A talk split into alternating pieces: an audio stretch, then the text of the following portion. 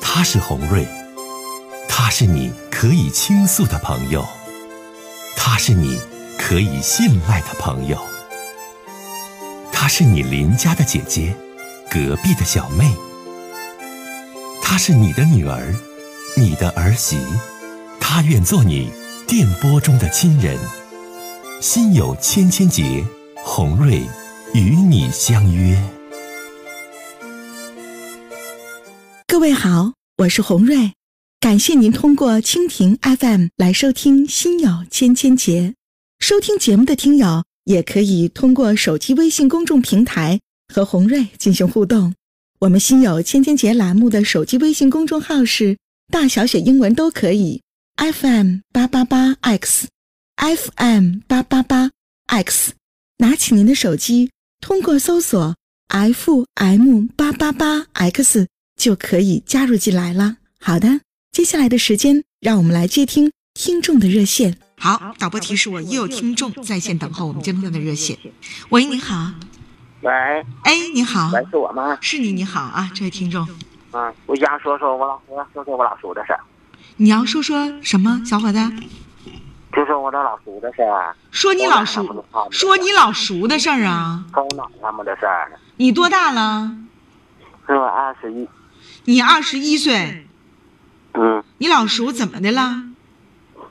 就是俺家一共是一共我五个兄弟，我爸爸是老大，一嗯九九九年他自己出车祸死了，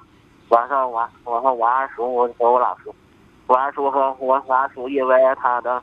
他一瞬间成为家里老大，他都担不起这个家里的责任，然后他自己搁警察酗酒，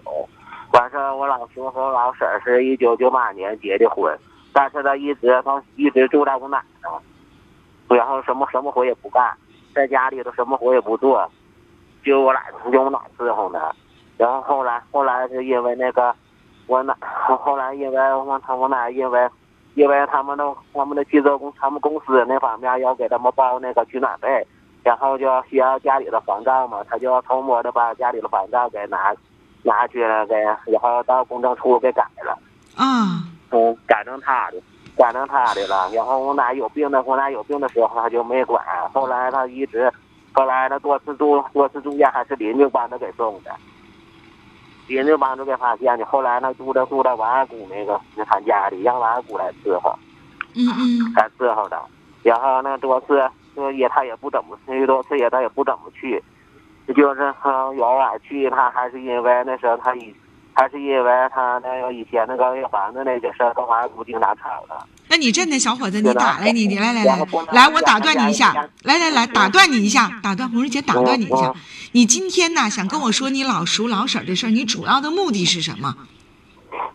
就是不知道以后怎么怎么样，也就是呃我们家里人都不知道以后怎么样跟他相处了。啊，就是说那老叔老婶儿呢，你刚才说了一些家里的这些事儿，就为人比较自私，对不对？然后呢，还不管不顾这个你奶奶，是不是是这种情况？就啊在我奶奶，那我爷爷去年去世了，然后我奶奶呢自己搁也落炕了，但是他们住院呢，但是他们一直呢，过年的时候都没回过，没回过家，都去那老丈那去过去。我想告诉你，小伙子，嗯首先，你的老叔和老婶儿他们的所作所为，就是你年轻的你的一个反面教材。你永远都要告诉你自己，不要做你老叔那样的人儿，不要娶一个像你婶子那样的媳妇儿。这是首先第一点。第二一点对就是现在这个情况事已至此，因为家里边还有其他的长辈，比如说你嗯姑，还有其他的长辈，这也并不是一个你的你一个孩子就马上能解决的问题。你现在是的能做的、能尽的孝道，就是因为你父亲早逝了，早早就去世是了的，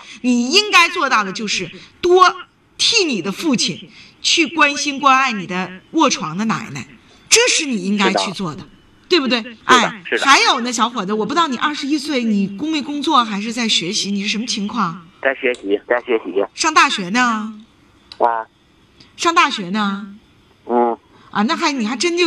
这孩子还挺争气啊！父亲早早过世，自己还考上大学了，嗯，学什么专业啊？学美术，学美术专业。那今年也得大三、大四了吧？二十一岁，大四。大三，啊今年大三了，所以说你现在呢，你自己呀、小伙子，你就得自强自立起来。如果说自己在大三的过程当中，咱能打点工啊，能贴补点家呀，我觉得你甭管那个老叔怎么去做，咱不讲究他任何，因为他的人性就是那样了，对不对？你没法去改变他人性当中的这些东西，但是我希望小伙子你能够替你的父亲尽一份孝道。作为大孙子，你要多关心卧床、叔叔弃而不管的奶奶，知道不？对，好嘞，妥了，再见。好的，谢谢姐姐。还哎挺痛快，你说这孩子，这年轻人呐，听话听明白，听得快呀。来吧，接下一位听友的热线。啊，你好，哎，你好，哎，你好，我是红瑞，你好，啊，哎呀，浩雷妹妹你好，哎，你好，这位听友，有什么样的心里话想跟红瑞倾诉，你请讲。那我就是，呃，那个干对象了，俺俺俺俩都是六十岁人哈。嗯嗯他我在大连开看孩子，嗯看孩子之后，嗯嗯，我回家听他们告诉我，他们说他在麻将场上，嗯、就在这家老王家打麻将，也是他家一个老老太太，他他家那个老太太今年都六十八岁，他也是他，俺家那才六十二岁。人家打麻将，他们告诉我，他和他俩是有感情。那个时候，我说我在大连看孩子，我不知道，不知道这时候，嗯，他们告诉我，他们说你今天回家来看看，他俩在一起，我就俺女婿就开着车回去，回去之之后，他正他俩也八点这钟，他俩在一起，我就钥匙柜，我给门掀开，现在看他俩也都是，嗯、无事没穿东西，俩在这在家，在家这时候我就，俺家妹就出来，出来穿衣服就给我打了，给我打那老婆就说，嗯，呃，我是来给他送钱的，我说你送钱这五更半夜来送钱，那之后这打完之之后，我跟他俩给他打在一起。打在一起之后，我就报了警，报了警之后，我第二天就离了婚。离嗯了婚这时候，我就不在家看哈看这十五年嘛，这十五年看哈当中，嗯，我就说嗯他们家都知道啊他他跟他俩之后，之后他就就去年他就说我，他说啊、那个我跟你俩还想复婚，嗯那时候我就说俺不复婚，嗯我说俺我说你就跟他俩过吧。嗯他找那个，嗯，他在打麻将这家男人呐，这个他是个瘸的，他看俺家男人不是个瘸的，成天在他玩儿，他玩玩儿的时候他就跟上他，他这样子，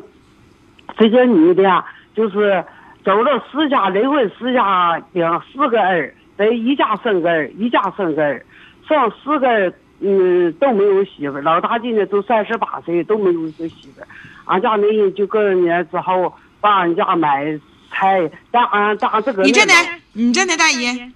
这事儿啊，我听的差不多了啊。我来问你，因为时间的关系，就是说现在你家老头跟你离婚有快两年的时间了，是吧？啊，对，两年了，对对对，快两年了，现在想跟你复婚是吧？啊，对。那你是什么态度？我就想补付，他就是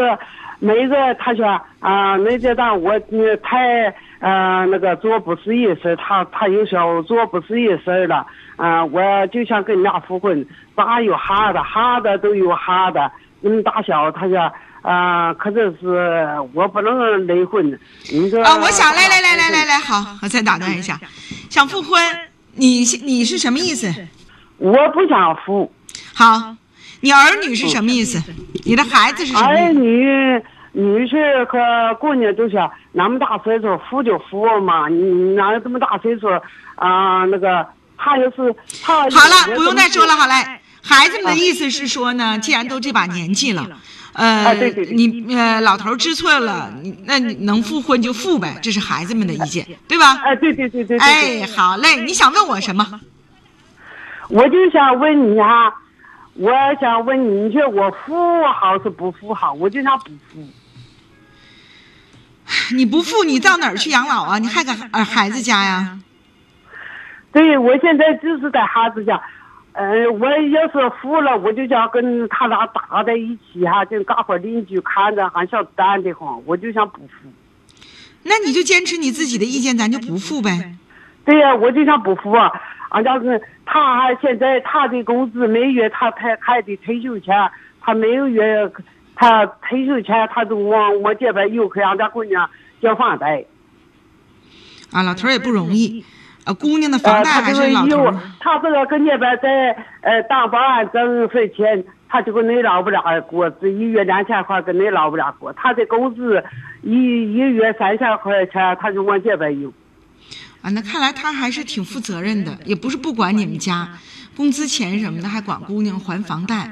嗯，是这样哈。我跟你说几句话，哦这位大姨，呃，因为年纪好都不小了，呃，如果说呢，老头儿现在知错了。想悔改，当时在麻将场上呢是孤独寂寞难耐，或者是还是咋地，反正就跟那一个六十八岁的老太太发生不该发生的事儿了。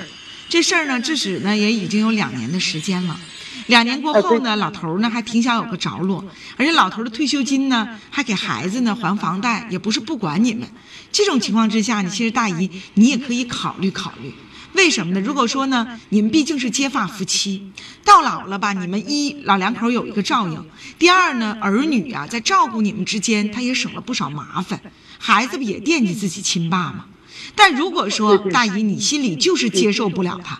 就是无法接受他曾经在两年前出轨的这个事儿，就是无法原谅他。那这事儿，那谁也没法去硬撮合你们在一起生活。但如果说你觉得心中还想给他一次机会，并且觉得这老头儿再怎么着还管着孩子、惦记着孩子，钱啥的还给孩子还房贷啥的，还管着你们娘俩，那么也可以给他老人家一次机会，看看他的表现怎么样。毕竟年俺纪家都姑大了娘。就跟你那样说一样。好俺，姑娘我说完这样啊吧了，大就姨，是好听我讲话，我说完好了好，你自己好好斟酌啊，再见，嗯，再会。啊，好，谢谢。这里是心有千千结，我是主持人洪瑞，我们继续接热线。